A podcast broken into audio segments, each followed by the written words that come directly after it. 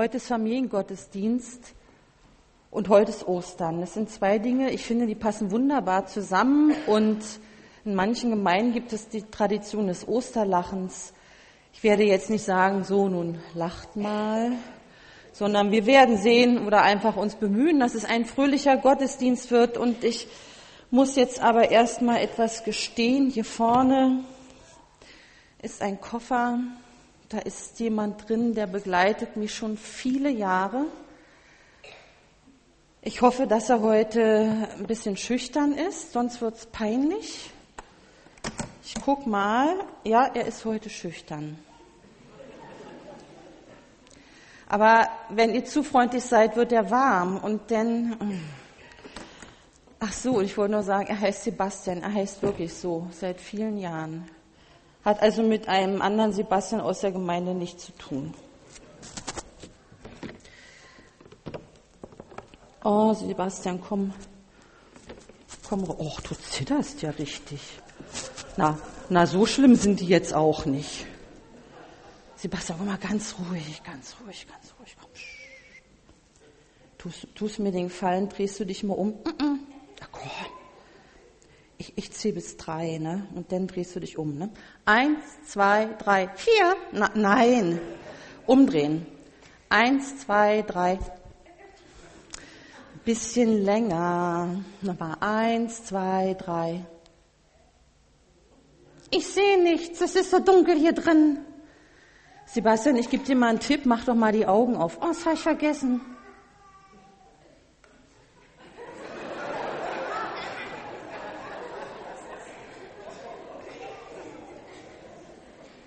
Hier geblieben.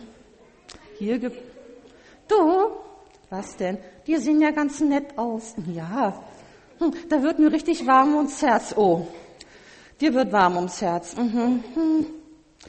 Sebastian, sag mal, was machst du eigentlich so den ganzen Tag? Na, ich gehe zur Schule. Oh, du gehst zur Schule. Mhm. Hast du jetzt Ferien? Mhm. Hast du auch vor ein paar Wochen Zeugnis bekommen? Mhm. Und na, die meisten Punkte hatte ich im Betragen. Die meisten Punkte hattest du im Betragen. Das sind keine Punkte, das sind Zensuren. Wie hoch waren denn die Punkte? Sechs. Oh. Und, und was hast du gemacht? Nichts. Ich habe nur die Tür zugemacht. Was die Tür zugemacht? Aha. Ja, der Lehrer wollte gerade durchgehen. Aha. Und dann stand ich im Klassenraum und der draußen und da war ein Schlüssel und ich abgeschlossen. So, und da konnte der Lehrer nicht mehr in die Klasse. Nee. Und was dann? Dann habe ich viele neue Schimpfworte gelernt. So, viele neue Schimpfworte. Okay, okay. Und dann war es auf einmal ganz still. Still. Mhm. Dann habe ich durchs Schlüsselloch geguckt. Und was hast du gesehen? Na, das Auge vom Lehrer.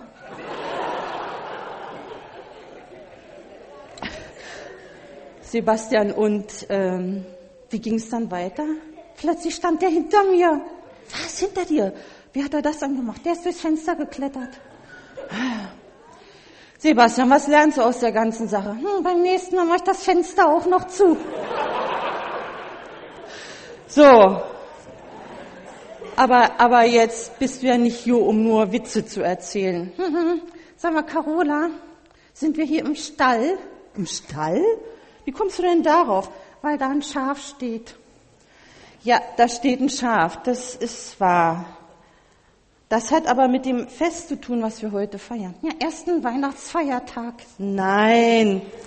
Ach, heute ist doch nicht erster Weihnachtsfeiertag. Aber Schafe gehören nur zu Weihnachten. Ja, schon irgendwie, aber die gehören auch zu einem anderen Fest. Hm, zum zweiten Weihnachtsfeiertag. Nein, Sebastian, auch dazu nicht. Das verstehe ich nicht. Das ist doch Weihnachten. Die Leute sagen doch immer, oh Stern. Oh, Stern? Sterne gehören noch zu Weihnachten. Ach, Ostern meinst du? Ah, ist Ostern das Gegenteil von Western? Was meinst du denn jetzt? Na, in Western werden immer Leute erschossen und sind tot. Ja, stimmt. Und bei Ostern, ah, bei Ostern sind Leute erschrocken, wer einer lebt. Siehste, cool. Was siehst du? Na, dann ist Ostern besser als Western. Das stimmt, Ostern ist besser als Western. Aber jetzt denke ich, du gehst jetzt mal wieder in deinen Koffer zurück und sagst Tschüss. Na, und dann sage ich auch wieder Tschüss bis irgendwann mal. Ne? Ihr seid tolle Typen. Oh, hey, hey, hey. So, aber ne, er ist jetzt warm geworden und hm. so, weg mit Sebastian ab in die Kiste.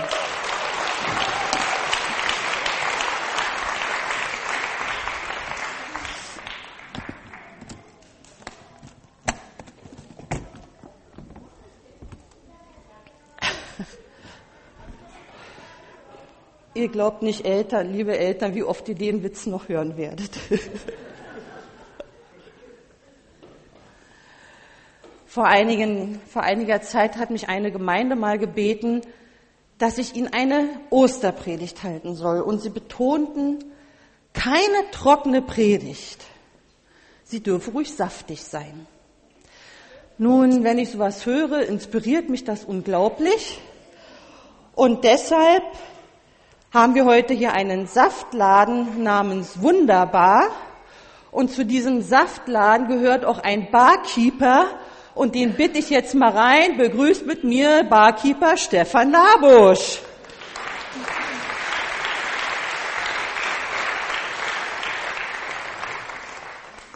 Fangen wir also an mit unserer Saftbar. Es fängt an mit, nee, jetzt müssen wir erst warten, bis er alles da rausgeholt hat, ne? Bisschen, bisschen klappern darf er noch. Es fängt an mit einem Saft, der heißt Maracuja. Der Maracuja-Saft hat nämlich eigentlich noch einen anderen Namen. Die Maracuja-Frucht heißt in Deutschland Passionsfrucht. Ich habe leider keine kaufen können. Die hatten im Laden jetzt gerade keine. Aber ich stelle jetzt erst einmal die Passions, den, den Maracuja-Saft hier auf diesen Hocker. Und da oben sehen wir ein Bild von der Blüte der Passionsfrucht. Und jetzt möchte ich Ihnen einfach mal erklären, warum das Passionsfrucht genannt wird und Passionsblüte. In der Mitte sehen wir die drei Narben, das heißt die drei Stempel, das sind die drei Nägel oder sollen die drei Nägel symbolisieren, mit denen Jesus ans Kreuz geschlagen wurde. Dann finden wir fünf Staubblätter. Diese fünf Staubblätter symbolisieren die fünf Wundmale, die Jesus hatte, Hände, Füße und an der Seite. Und es gibt einen Fadenkranz. Dieser Fadenkranz erinnert an die Dornenkrone, die Jesus aufs Haupt gedrückt bekam. Die Blüte hat gezackte Blätter, weiß, das steht für, für die Lanzen, mit denen Jesus da verletzt wurde, und weiß, das Weiße der Blüten außen steht für seine Unschuld. Diese Blüte heißt also Passionsblüte. Das Ganze, was ich eben erzählt habe, ist an Karfreitag passiert. Deshalb habe ich auf diesem Hocker dort auch nochmal den Dornkranz zu sehen. Aber du kannst schon den Maracuja-Saft da reinfüllen. Nur, Karfreitag war ja schon. Aber ist Ihnen schon mal aufgefallen, dass man das ganze Kreuzigungsgeschehen überhaupt nicht begreift, weil in der Geschichte selbst überhaupt nicht klar wird, dass Jesus der Christus ist, der Erlöser ist. Um das zu verstehen, brauchen wir noch einen anderen Saft, der nämlich aus diesem Gewächs kommt, nämlich die, Tra die Weintrauben. Cool, da passt jemand richtig gut auf und traut sich auch was zu sagen. Das finde ich gut. So, hier haben wir den Hocker, da kommt das hin und die Weintrauben kann ich auch schon reinkippen. Der Traubensaft. Karfreitag verstehen wir nur, wenn wir auch die Geschichte vom Abendmahl kennen. Da hat Jesus mich im Vorhinein schon erklärt, was Karfreitag bedeutet. Er hat mit seinen Jüngern das Passafest gefeiert, hat Brot genommen, hat es durchgebrochen und hat gesagt, hey, so wird mein Körper für euch zerbrochen. Und dann hat er Wein genommen, also wir haben jetzt alkoholfreien Traubensaft hier vorne. Er hat Wein genommen, hat ihn seinen Jüngern gegeben und gesagt, so wie dieser Wein fließt, wird mein Blut für euch fließen. Und deshalb, wenn ihr Traubensaft trinkt, könnt ihr in Zukunft dran denken, boah, Jesus hat für mich etwas Großartiges getan. Also, das ist der Traubensaft. Aber ist Ihnen schon mal aufgefallen, dass man das immer noch nicht versteht, weshalb Jesus das gemacht hat? Das hängt hiermit zusammen. Mit Apfelsaft. Du darfst den rausnehmen. Hier ist nun gerade kein Schild dran. Ich wollte mich sagen, es ist der gute Apfelsaft von Wendt, ja? Also, stehe ich jetzt mal hin und jetzt denken vielleicht, ja, Sündenfall Apfel. Nein, nicht, nicht, dass sie damals einen Apfel gegessen haben. Das hat was ganz anderes zu sagen. Hier ist ein Apfel, der hat eine weiße Seite und eine rote Seite. Das gibt's in der Tradition. Manche Weihnacht, an manchen Weihnachtsbäumen hängen Äpfel. Und da soll man immer eine weiße und eine rote Seite haben an dem Apfel. Nicht nur ganz rot, sondern so. So war es früher mal. Und das Weiße bedeutet, dass das Leben von uns Menschen mal zu Ende geht. Bleich. Und das haben wir, hat damit zu tun, dass Ganz am Anfang, als Gott mit uns Menschen unterwegs war, Menschen gesagt haben, nein, wir wollen unseren eigenen Weg gehen, wir wollen den Weg ohne Gott gehen. Wer hier vorne hinsieht, der sieht, dass sie eine Schlange ist. Die Schlange hat die Menschen überredet, etwas zu tun, was Gott gesagt hat, dass sie es nicht tun sollen. Und hat Gott gedacht, das ist doch übel. Da habe ich doch den Menschen gesagt, was sie tun sollen, was sie nicht tun sollen, und sie machen das einfach nicht. Und jetzt, jetzt haben die sich von mir entfernt, aber ich will die doch bei mir haben. Ich will, dass sie zu mir gehören. Und jetzt kommt die rote Seite.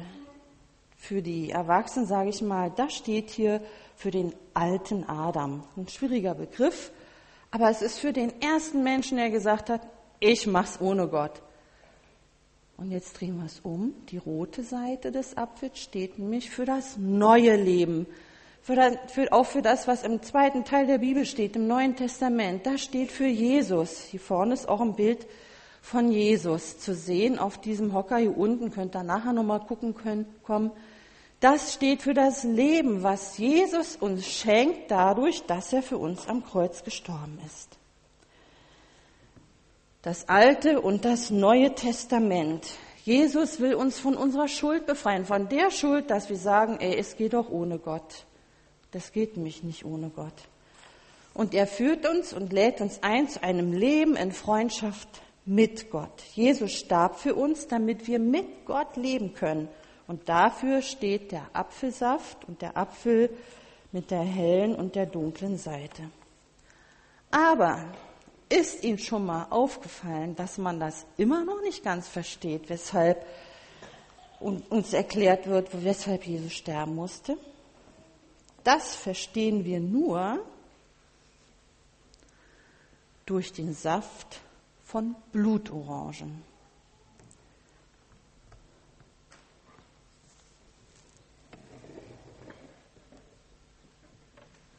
So, jetzt hat er eine Weile zu tun.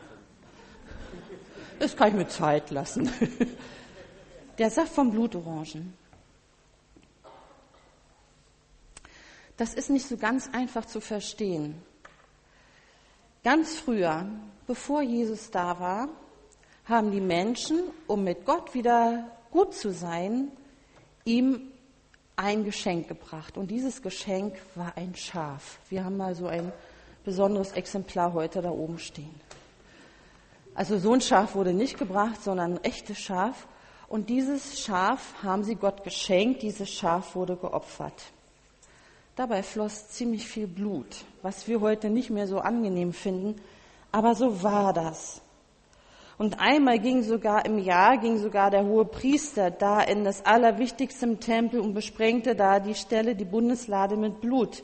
Es sollte Blut fließen, es sollte etwas sein, um Gott und Mensch wieder zu versöhnen. Und jetzt hat Jesus gesagt, oder Gott gesagt, es funktioniert alles nicht. So viele Opfer. Ich schicke Jesus als einziges, allein gültiges Opferlamm. Und durch dieses Opferlamm Jesus fließt Blut. Und dadurch sind die Menschen, die Jesus annehmen, mit mir versöhnt. Aber ist Ihnen aufgefallen, dass immer noch nicht klar ist, warum Gott an sich selbst das Opfer vollzogen hat? Dass er sich selbst geopfert hat in Jesus? Das verstehen wir nur durch den Granatapfel. Bist echt fleißig, muss ja, man ja sagen. Sehr gut. So, jetzt drehen wir den Hocker mal um. Hier ist ein Herz zu sehen. Versteht man mit dem Begriff Granatapfel nicht unbedingt. In der Bibel wird der Granatapfel, äh, nicht so volle Granate, sondern der wird in der Bibel auch Liebesapfel genannt. Warum, weiß ich nicht, aber es ist so. Und was Jesus getan hat, hat er aus Liebe getan. Nicht um irgendwas Bombenmäßiges zu tun, Granatenmäßiges, sondern aus Liebe zu uns hat er so gehandelt. Das ist das Bild vom Herz, was da zu sehen ist. Aber ist Ihnen und euch schon mal aufgefallen, dass das alles nichts genutzt hätte? Das Leiden und Sterben und von Jesus, wenn nicht Ostern gewesen wäre. Und Ostern, Ostern ist sozusagen erste Sahne. So, es ist die gute Milsani von äh, Aldi.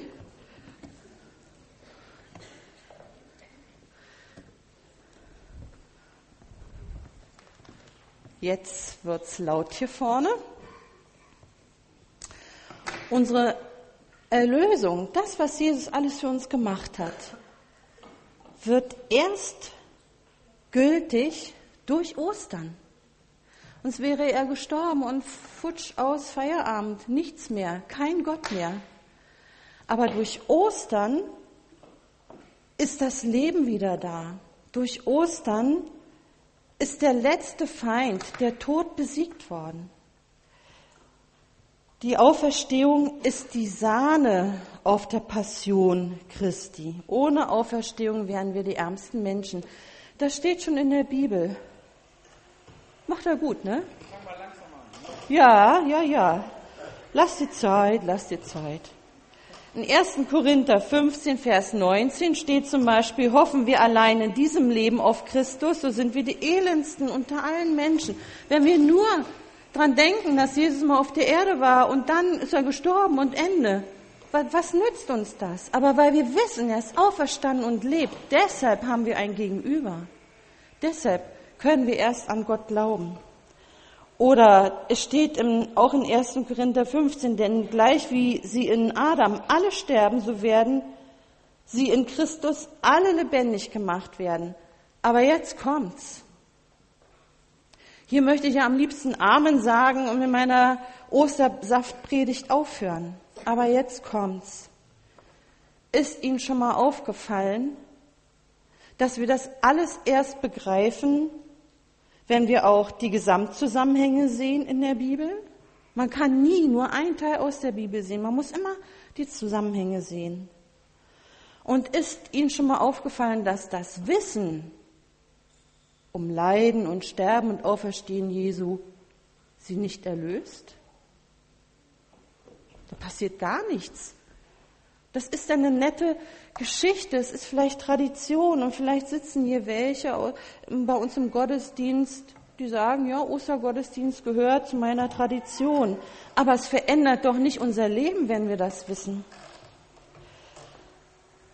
Der Glaube verändert unser Leben. Dieses, dass Jesus sagt, für dich habe ich das gemacht, das verändert unser Leben und das geschieht nur. Nö, das geschieht nur, wenn wir nachher das trinken. Also das heißt, wenn wir Ostern in uns aufnehmen, das sieht gut aus. Wenn wir Ostern in uns aufnehmen, wenn Jesus in uns sein darf, wenn er in uns leben darf, dann ist erst Ostern. Wir haben jetzt das Rezept und wir können es hören und riechen und sehen, aber wie es schmeckt, wissen wir erst, wenn wir es trinken. Wie das Leben mit Jesus ist, wissen wir erst, wenn wir ihm unser Leben geben und er in unser Leben die größte Rolle spielt. Diese Bar heißt hier wunderbar,